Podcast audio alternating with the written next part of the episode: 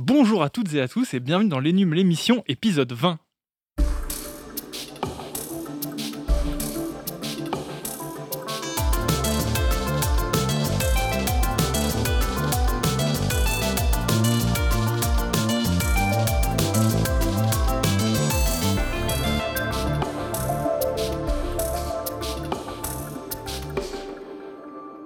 C'est toujours un très grand plaisir de retrouver les micros du podcast des numériques. Euh, je suis très heureux aujourd'hui d'avoir avec moi Marie. Salut Mathieu. Salut Marie. Salut tout le Alors, monde. on, on rappelle que toi, tu es la chef de la rubrique Maison des numériques, C'est ça. une rubrique dans laquelle euh, vous testez tout un tas de produits divers et variés, si j'ose dire. Des fours, des lave-linges, des rasoirs, des ampoules connectées, des assistants domotiques et j'en passe. Mais aussi des robots cuisiniers. Et c'est pour ça que tu es là aujourd'hui, puisqu'on va parler euh, de Vorwerk et de son incontournable Thermomix. Tout à fait. Euh, tu es accompagné de deux joyeux lurons, Thomas. Salut Salut Thomas. Et puis Romain. Salut à tous. Bonjour Romain, toi c'est c'est ta première participation à notre podcast Eh oui, et j'en suis ravi. Euh, si vous êtes là tous les deux, c'est parce que vous travaillez à la rubrique mobilité du site absolument. et qu'aujourd'hui on va parler de 5G parce que ça bouge enfin en France. 5G et Thermomix, c'est donc une émission grand écart que nous allons vous proposer aujourd'hui. Grand écart comme Jean-Claude Van Damme, si vous me permettez. On va juste essayer d'être un peu plus perspicace que lui dans nos analyses. C'est parti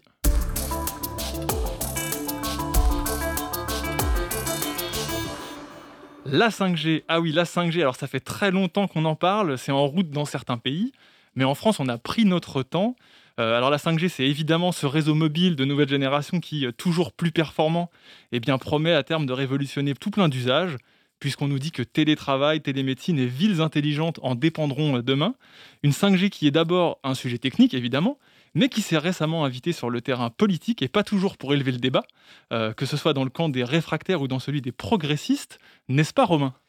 Et Eh oui, et si je vous dis 5G, vous me répondez Euh, porno dans les ascenseurs, n'est-ce pas. Thomas? Alors là, on a deux solutions. Soit vous vous dites tout de suite, oula, ça commence un peu mal cette chronique, ou alors vous vous dites, tiens, cette histoire de porno dans les ascenseurs, ça me dit quelque chose. Et si ça vous dit quelque chose, c'est parce que vous l'avez entendu prononcer par Éric Piolle, le maire écologiste de Grenoble. L'élu grenoblois était en effet invité de l'émission Le Grand Jury où il s'est fendu de cette drôle de punchline. Je cite Le progrès, c'est de pouvoir regarder des films porno en HD, car grosso modo, la 5G, c'est pour permettre de regarder des films porno en HD, même quand vous êtes dans votre ascenseur. Il y a du bon. niveau. Il- Eric Piolle en avait gros, puisqu'après ça, il s'en est pris aussi à l'électroménager de la cuisine, Ah. n'est-ce Ah. pas Marie? Je cite, on Je va la- tout connecter pour vous dire que vous avez trois yaourts dans votre frigidaire et que vous pouvez déclencher votre grille-pain depuis votre lit. On le fait déjà. Oh. On le fait déjà. Voilà, alors évidemment, si on a eu droit à cette punchline anti-5G, c'est parce que les élections municipales ont, accou- ont accouché d'une vague verte avec les mairies de Bordeaux ou Lyon conquises par les écologistes. Et qu'en plein débat sur la 5G, tous nos confrères se sont précipités pour interroger les élus verts sur leurs intentions vis-à-vis de cette future technologie. C'est logique. Bref, le maire de Grenoble n'est pas seul dans son combat. Le 13 septembre, ils sont quelques 70 élus à avoir signé une pétition réclamant un moratoire sur la 5G. On retrouve parmi ces élus les maires de Lyon, Villeurbanne ou encore Bordeaux, Tours ou Marseille. Ouais, que des grandes municipalités. euh, Oui. Dans ce texte, les élus reprochent une décision, celle de l'attribution des fréquences 5G, qui intervient, je cite, sans étude d'impact climatique et environnemental, ni aucune consultation publique préalable. Fin de citation. Et on s'interroge aussi sur l'utilité réelle de la 5G. Je cite encore, qui n'est pas aussi évidente que le prétendent les opérateurs de téléphonie mobile ou le gouvernement. À l'Assemblée, c'est surtout la France insoumise qui est remontée contre la 5G et particulièrement François Ruffin qui reproche à Emmanuel Macron de ne pas tenir les engagements pris lors de la Convention sur le climat. Ce n'est pas un positionnement nouveau pour le député puisque l'idée d'un moratoire circule depuis juillet déjà. Ouais. Dans le camp d'en face, de ceux qui pensent qu'on peut regarder du porno dans les ascenseurs, mais pas seulement, on trouve un certain Cédric O, le secrétaire d'État en charge du numérique, évidemment. qui est chargé de répondre aux questions des députés sur la 5G et de faire le tour des médias.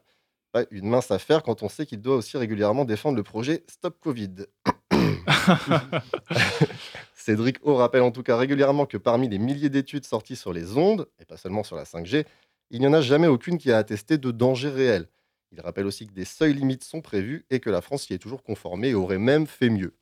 En tout cas, Emmanuel Macron n'allait pas laisser Éric Piolle s'en sortir avec le prix de la meilleure punchline et c'est sans cravate devant la French Tech que le président a expliqué que la France va prendre le tournant de la 5G. Avant de balancer, je cite, Je ne crois pas au modèle Amish et je ne crois pas que le modèle Amish permette de régler les défis de l'écologie contemporaine. Fin de citation.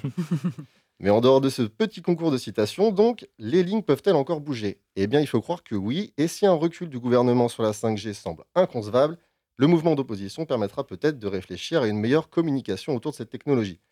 C'est déjà un peu le cas à Paris, où la mairie a expliqué le mardi 29 septembre à nos confrères des échos qu'elle allait organiser une conférence citoyenne métropolitaine dans les prochaines semaines.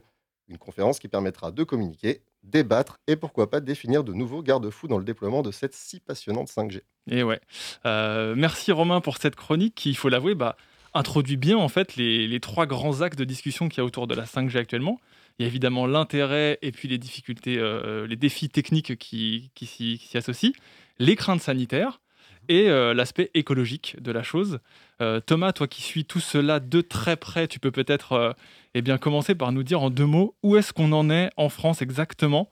Car là, on enregistre le mercredi 30 septembre et je crois que nous sommes en pleines enchères pour les blocs de fréquence. C'est ça. Les enchères pour, pour la 5G ont commencé le mardi 29 septembre à 9h30. Pour le moment, les quatre opérateurs sont toujours en lice. À la fin de la première journée, la plus-value pour l'État était déjà de monter à 220 millions d'euros. Donc ça veut dire que l'État, à la fin de ses enchères, va remporter au minimum 2,4 milliards d'euros avec les prix de réserve pour les blocs de, euh, de 50 MHz qui ont déjà été vendus. Mais ça devrait encore monter parce que évidemment tout le monde veut, ces blocs et tout le monde va se repositionner. Euh. C'est ça, plus encore que la 4G, la 5G paraît stratégique pour l'industrie aussi. Faut, pour rappel, la 4G avait rapporté une plus-value de 1 milliard d'euros à l'État. Elle était, ça partait, les enchères partaient à 2,5 milliards, ça a fini à 3,5. Là, ça commence à 2,17. Ça devrait monter beaucoup plus haut. Puisqu'en fait, là, elle est très attendue. Il y a énormément d'usages qui vont être créés grâce à cette 5G. Et tous les opérateurs vont être sur le coup, forcément. On devrait quand même être dans des tarifs un peu moins élevés que ce qui s'est passé chez nos voisins européens. Parce que je crois qu'en Allemagne et en Italie, ah les prix ont complètement euh, crevé le plafond. En Allemagne, les, enchères ont duré euh, trois mois. Il y a eu 496 tours. Là, pour l'instant, en France, on est qu'au cinquième. Et les enchères on, sont montées à 4,5 milliards d'euros en tout c'est quelque chose qui s'est très mal passé. Alors la France assure avoir pris un modèle complètement différent, ça devrait aller beaucoup plus vite. Et puis avec le recul de ces expériences, se dit qu'ils ne veulent pas tomber là-dedans. C'est ça. Et aussi, nous, on a bloqué les industries et tout ça. Donc en fait, il n'y a que les opérateurs qui, euh, qui enchérissent et ça. on va continuer à suivre ça dans les jours qui viennent sur les NUM. C'est ça. Euh, mais une fois que ces fréquences, elles seront attribuées, donc le déploiement va pouvoir enfin commencer. Et là, on peut se demander avec quel matériel, parce que je rappelle que Huawei, qui était un fournisseur d'équipements 5G, euh, enfin télécom et donc 5G, euh, très bien placé sur le marché se retrouve. Euh, enfin, on ne sait pas trop en fait la situation de Huawei en France, comment, comment ça va se passer. Bah, c'est ça qui est assez compliqué parce qu'effectivement, comme le rappelait Romain, il y a deux thématiques en ce moment c'est l'environnement et le sanitaire. Mais derrière tout ça, il y a aussi les questions de sécurité. Et sur ce sujet-là, l'État a déjà tranché et les équipements Huawei vont être interdits. Probable, enfin, il y a de très très grandes chances qu'ils soient interdits pour la 5G en France. Je crois que techniquement, c'est l'Agence nationale de la sécurité qui va donner ou pas son approbation. Oui. Mais on peut penser effectivement qu'en tout cas dans tout ce qui est cœur de réseau, infrastructure euh, euh, où la sécurité est primordiale, Huawei sera écarté. C'est ça, oui. Ok. Mm. Euh, d'ailleurs, on va réutiliser en partie le réseau 4G au départ ou comment ça va se passer techniquement? Ouais. Il va y avoir des, mises à jour de, de, certaines antennes 4G existantes vers 5G. Ok, donc on va reprendre l'infrastructure qu'on a, on va la mettre à jour vers le nouveau réseau 5G. Et donc c'est que dans un second temps où la 5G qu'on dit millimétrique, c'est un terme qu'on emploie souvent mais qu'on ne comprend pas toujours, euh, va arriver. Ça, c'est quel horizon? C'est quoi exactement? Ouais, alors en fait, pour résumer, il y, a trois petits, il y a trois types de 5G. Il y a la 5G qui va se servir des antennes 4G. Donc là, ça va être une 5G qui va aller un peu plus vite. Tu ça, c'est celle qu'on aura au départ? Ouais, c'est celle qu'on va avoir au départ, mais qui va être cumulée à celle qui est justement en enchère actuellement, c'est les, les, les fréquences à 3,88 euh, GHz, pardon, qui elles vont 10 fois plus vite que les euh, ondes 4G. Et dans un troisième temps, là, pour 2022-2023, on aura ces fameuses ondes millimétriques qui, elles, permettent une multiplication des, des, débits qui est très très élevée, une perte de latence et surtout en fait de déployer énormément d'usages, que ce soit les voitures connectées, que ce soit dans les objets connectés ou dans la ville connectée. Ça, c'est quelque chose qui reste assez lointain de nous, en fait. Finalement, on se rend pas bien compte de, complètement, complètement. ces enjeux-là. En fait, ce qui est assez intéressant, c'est qu'aujourd'hui, on a ces craintes sur l'environnement, on a ces craintes sur euh, la santé, mais en fait, on ne sait pas encore à quoi va servir la 5G. Pour rappel, par exemple, quand la 3G est arrivée, on ne savait pas que les gens allaient euh, tous passer 5 euh, heures par jour à regarder des vidéos sur leur téléphone 5 ou 10 ans après. Donc en fait, ces usages vont naître. C'est pareil pour Spotify. Spotify est né avec la 4G. Et c'est quelque chose qui s'est développé grâce à la 4G. Et, euh, Mais c'est surtout développé grâce à la 4G. Voilà. Et voilà, ouais. on ne peut pas l'anticiper en fait. D'autant qu'on parle quand même beaucoup de 5G à usage industriel plus que pour le, pour le consommateur. Alors en fait, voilà, nous, en tant que consommateurs de données mobiles, etc., ce qui va nous intéresser, c'est la première phase finalement. C'est cette première 5G qui va arriver bah, du coup en France. Quoi. On se dit d'ici la fin de l'année, on pourra souscrire un abonnement 5G Ouais, alors Orange parle de, de décembre pour les grandes villes, pour certains quartiers, donc ça va rester très confidentiel. En réalité, le déploiement à l'échelle nationale sera plutôt fin 2020, 2020 début 2021. Ok. Et par contre, la deuxième, enfin, la deuxième vague avec la 5G millimétrique qui intéresse, elle, les industriels. Donc on dit horizon Ah ouais. d'ici quelques années. Ça, c'est long, ça. et, Ouais, ouais. et nous, ça ne nous regarde pas tant que ça dans notre quotidien au final, enfin, dans notre usage du téléphone mobile ou de la tablette comme on l'a aujourd'hui. Alors, en fait, la 5G millimétrique, là où elle va être intéressante, c'est qu'elle va être en ville et ça va être des ondes qui vont à- qui traversent peu de distance, mais qui sont très directionnelles. Qui ont une faible portée. Voilà. Et qui sont très, euh, enfin, qui portent énormément de débit. Et en fait, elles vont permettre de désengorger des zones très très denses. Donc, par exemple, vous êtes à un concert, vous êtes dans un stade de foot, vous êtes euh, dans une place qui est très très bondée, une manifestation ou quoi. Aujourd'hui, avec la 4G, chaque personne dans la manif va recevoir un millième ou un dix millième du débit possible par l'antenne.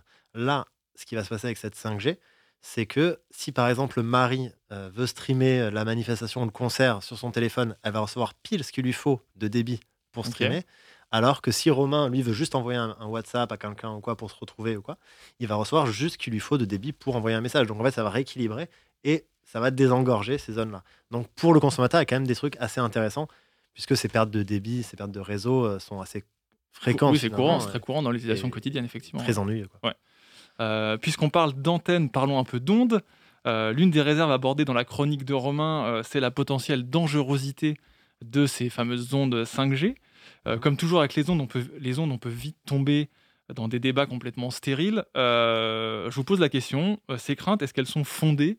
Et que nous disent aujourd'hui effectivement les études qu'on a, ou même l'ANSES, qui est l'Agence nationale de sécurité sanitaire?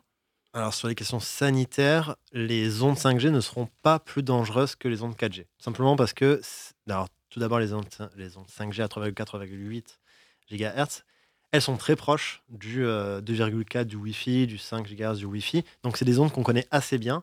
Et aujourd'hui, grâce aux, euh, aux seuils limites qui sont imposés par l'État, par les différentes organisations, on est très, on, on a des, euh, comment dire, on a des antennes qui émettent très très peu. En gros, le seuil est environ à 60 volts par mètre carré. Et on va avoir des antennes 4G et bientôt 5G qui vont émettre à 3 ou 4. On est très loin des limites qui sont mises en place pour euh, préserver la, la santé des gens. On est très très très loin. Et ces ondes-là euh, sont pas beaucoup plus dangereuses. Et les ondes millimétriques, justement, dont je parlais Oui, juste les avant, fameuses nouvelles fréquences. voilà, ouais. qui vont moins loin aussi, elles, elles traversent encore moins la peau. En fait, là où une onde 4G, par exemple, va traverser sur 1 cm la peau, mais ne va pas faire de dégâts, ne va pas faire de- d'effets biologiques, euh, l'onde 5G millimétrique, elle, va traverser 1 mm. Donc en fait, il n'y a aucun risque, à part qu'il y a un truc sur la peau, mais ça, pour le moment, ça n'a pas été prouvé, et euh, théoriquement, ça devrait être le cas. Ok, au moins c'est clair. Euh, L'autre volet, c'est évidemment la partie écologique, et un, c'est pas un petit morceau. Euh, beaucoup craignent que ce, ce saut en avant finalement soit néfaste pour l'environnement, entre le déploiement de nouvelles infrastructures, on l'a dit, la consommation énergétique du réseau que certains craignent qu'augmente, le renouvellement anticipé de nos téléphones aussi. Euh, parce que forcément, quand la 5G va être commercialisée, on a les opérateurs qui vont euh, mettre le paquet pour nous encourager à prendre un téléphone euh, compatible. Là encore, est-ce qu'on a des réponses concrètes à toutes ces interrogations sur la partie écologique? Bah, sur la partie écologique, c'est un peu dur d'anticiper parce que justement, on ne connaît pas les usages. En fait, sur la technique même, on sait que ces antennes-là, on sait que tout le matériel qui va être utilisé dans le déploiement de la 5G est moins énergivore que celui de la 4G. Mais celui de la 4G était moins énergivore que celui de la 3G, etc. Le truc, c'est que si ça consomme plus, c'est parce qu'il y a plus d'usages et que les gens sont plus connectés. Et avec cette 5G-là, si on connecte tout, c'est-à-dire les voitures, les villes, en plus de nos appareils, on va eff- effectivement avoir une facture qui va augmenter. Mais on ne peut pas réellement la quantifier et c'est assez difficile. Donc en fait, d'un côté, on va avoir les opérateurs qui disent oui, mais en fait, nos antennes, elles dépensent moins, etc. Mais de l'autre, bah, Les usages augmentent. Et puis sur le côté euh, changement de téléphone, c'est vrai que ça peut quand même pousser à, enfin, à changer son téléphone en anticipation, alors que notre téléphone 4G aurait con- pu continuer à vivre et la personne qui veut la 5G, il va être obligé de changer de téléphone. euh. Ah, Alors ça, moi personnellement, j'y crois pas des masses Ouais. dans la mesure où en fait, en France, aujourd'hui, le taux de renouvellement d'un téléphone, c'est 24 mois. Donc c'est deux ans. Tu penses pas que ça puisse accélérer l'arrivée de la 5G Le temps qu'elle arrive et tout ça, le temps, ouais. en fait, le temps de devenir convaincant, parce que aussi c'est par les usages aussi que les gens vont avoir envie d'utiliser la 5G. Donc s'il y a personne qui t'en parle, personne qui dit oh, regarde je fais ça avec mon téléphone et tout, enfin tu vas ouais, effectivement. Puis comme tu disais, ça va ça va constater au départ le cœur des villes qui, principalement. Et puis ceux qui vont renouveler euh, très tôt leur téléphone vers un, vers un mobile 5G, c'est des gens qui sont déjà technophiles certainement et qui l'auraient fait quoi qu'il arrive pour. Euh, quoi qu'ils changent très fréquemment pour avoir les nouvelles, euh, les nouveautés. Bien sûr. Déjà, on a déjà des constructeurs chinois comme Xiaomi qui ont lancé un téléphone 5G à 300 euros, 350 euros. Donc on est déjà sur des téléphones qui sont accessibles. Oui, parce que nous, des téléphones 5G, on en teste depuis un petit moment déjà, si, si, je me trompe pas. Oui, oui, ça fait bien 6 mois, un an qu'on a régulièrement. Et on la paye plus cher cette compatibilité 5G sur les téléphones? Bah, pas vraiment. Pas vraiment dans la mesure où, au début, on l'a payé plus cher. On avait des versions S10, 5G, ce genre de choses. Mais aujourd'hui, c'est devenu quelque chose qui est tellement attendu et il y a tellement de constructeurs chinois qui se lancent dessus que non, plus vraiment. Et le prix de l'abonnement, pardon alors là, on ne sait pas. Il y, a, il y a, je crois, euh, très récemment, la Orange qui vient de se positionner en disant que ces forfaits 5G arriveraient d'ici la fin de l'année parce que forcément, les, les fréquences seront attribuées. Euh, Bouygues Télécom a déjà dit que ces forfaits les plus chers resteront au même prix et intégreront la 5G. Après, sur toutes les offres low cost et les autres opérateurs, on ne sait pas encore bien effectivement comment ils vont se positionner. Après, on ne doute pas que ça va être la guerre. Euh, ça sera forcément aussi la guerre des prix là-dessus. Mmh. Et et puisqu'ils ont investi beaucoup dans les fréquences, euh, au final, ils vont essayer d'attirer le maximum d'utilisateurs euh, vers la 5G. Quoi. Ça semble carrément, écrit. Euh, d'ailleurs, certains se demandent s'il ne faudrait pas d'abord finir de couvrir notre territoire à 100% en 4G avant de penser à la 5G. J'ai peut-être envie de finir là-dessus, quelque part. Est-ce qu'il y a vraiment une urgence à... Est-ce qu'on a déjà un vrai retard? Est-ce qu'il y a une urgence vraiment à se précipiter sur la 5G bah, comme disait Romain, la 5G va surtout être industrielle. Et je pense que c'est là où il y a un coup de flip de Emmanuel Macron, un coup de flip des opérateurs. C'est que pour le consommateur, ça va pas, grand, va pas changer grand-chose. Il n'y a pas une véritable urgence. Mais par contre, pour les industries, pour les entreprises françaises et tout ça qui veulent se développer, bah, c'est vrai qu'avoir un réseau qui est déployé et dont ils peuvent se servir pour faire des tests, etc., c'est intéressant. Mais voilà, c'est ce que je disais sur Spotify. Spotify, en fait, euh, c'est. Euh, enfin, c'est un pays, je, pardon, je sais plus de quel pays ça vient. Suède. Suède, voilà. Mais eux, voilà, la Suède euh, s'est lancée très tôt dans la 4G et ils ont pu, en fait, trouver des usages comme ça. Ils ont pu développer un. Ça a été un des éléments de l'essor du service. Voilà ça. Donc. Ok. Eh bien, en tout cas, merci beaucoup à vous deux, Thomas et Romain, pour ces nombreuses informations sur la 5G. Un sujet que, bien évidemment, on continuera à couvrir sur les numériques. Euh, passons maintenant en cuisine, où il n'y a pas besoin encore, en tout cas, de 5G pour utiliser nos robots, même s'ils sont toujours plus connectés et intelligents. Alors Marie, on, vit une période palpitante sur le marché des robots cuisiniers avec un roi, le Thermomix de l'entreprise allemande Vorwerk, dont tout le monde veut voler le trône. Euh, en effet, il n'y a pas une seule marque d'électroménager qui aujourd'hui n'a euh, son robot cuiseur multifonction, si je ne m'abuse. Alors, euh, effectivement, nous, ça fait l'année dernière, surtout en 2019, euh, il y avait une grosse actualité autour du robot cuiseur. justement, Thermomix, Vorwerk renouvelait donc euh, son robot cuiseur multifonction avec le TM6 et puis après, on a vu Lidl arriver sur le marché avec un robot cuiseur à 359 euros et puis on a eu aussi, d'autres géants de la distribution avec Aldi et puis avec Carrefour. Euh, et puis Magimix a aussi renouvelé euh, son, euh, son robot flagship. Bref, en ce moment. C'est ça, la, concurrence arrive avec de sérieux arguments, si je veux dire, parce qu'ils sont soit, soit ils font plus, soit ils font mieux, soit ils sont, ils sont souvent moins chers que Thermomix. Alors, la concurrence fait du moins cher. Clairement. Toujours moins, toujours, toujours moins cher, vraiment le marché vers le bas. Et en fait, nous, on a, on a rencontré Pierre-Yves Buisson, qui est le directeur général de Vorwerk, euh, et qui nous disait que justement, lui, il remercie la concurrence d'arriver avec des prix euh, qui sont vraiment euh, tirés vers le bas parce qu'ils ouvrent le marché. Et il se félicite même d'avoir des consommateurs de chez Lidl, pour ne pas le nommer, qui, au bout d'un an et demi et après avoir eu conscience qu'ils achetaient un robot cuiseur jetable, bah, venaient vers la firme allemande, vers Vorwerk, pour justement tirer le meilleur de son robot cuiseur à 1299 euros. Oui, c'est ça. En fait, j'ai lu cette interview et il sous-entendait clairement que ces autres robots sont allez, on va dire, de moins bonne qualité, ou en tout cas moins durable. Euh, est-ce que nous, on a des retours là-dessus, de problèmes particuliers? Alors nous, en tout cas, sur les avis utilisateurs des numériques, on n'a eu aucun retour euh, sur, euh, qui, ne déplore en fait la qualité de fabrication de Lidl. Tant mieux. au contraire, même, c'est un produit, on nous demande beaucoup si il va être remis en stock, parce que, bah, en gros, il y, a, deux périodes dans l'année dans laquelle Lidl réachaland de, bah, ses étals, de son robot cuiseur. Donc nous, on n'a pas de, retour négatif là-dessus, mais, mais bon, apparemment, Vorwerk s'en frotte les mains. Ok, c'est un, un contexte quand même dans lequel Vorwerk a quelque part dû se réinventer, car on va rappeler, comme s'il comme s'il fallait le rappeler, on est en pleine pandémie de, de Covid-19, et le modèle de distribution de Vorwerk a toujours été la correspondance avec des présentations à domicile, et forcément, vu les la situation sanitaire, c'est un modèle qui bat de l'aile, ça. Exactement. Donc, ils ont dû se réinventer. Et du coup, pendant le confinement en mars, euh, qui a commencé en mars, ils ont mis euh, en place un système de démo virtuelle. Donc, du coup, euh, ça, ça c'était l'occasion de, s'équiper et de découvrir les fonctionnalités du robot cuiseur tout simplement bah, via son ordinateur. Donc, en fait, finalement, c'est un système qui marche bien parce que, mine de rien, confinement ou pas, il y a quand même plein de monde qui ne sont pas forcément prêts à, recevoir, à recevoir une démonstratrice ce qui est euh, compréhensible. Qui est tout à fait compréhensible. Et aujourd'hui, du coup, les démos virtuelles vont continuer. Et ça représente 30% euh, du chiffre d'affaires de Vorwerk. Et ça devrait continuer encore plus. Euh, parce qu'ils voilà, ils vont mettre ça en place de façon et ils mettent le paquet là-dessus.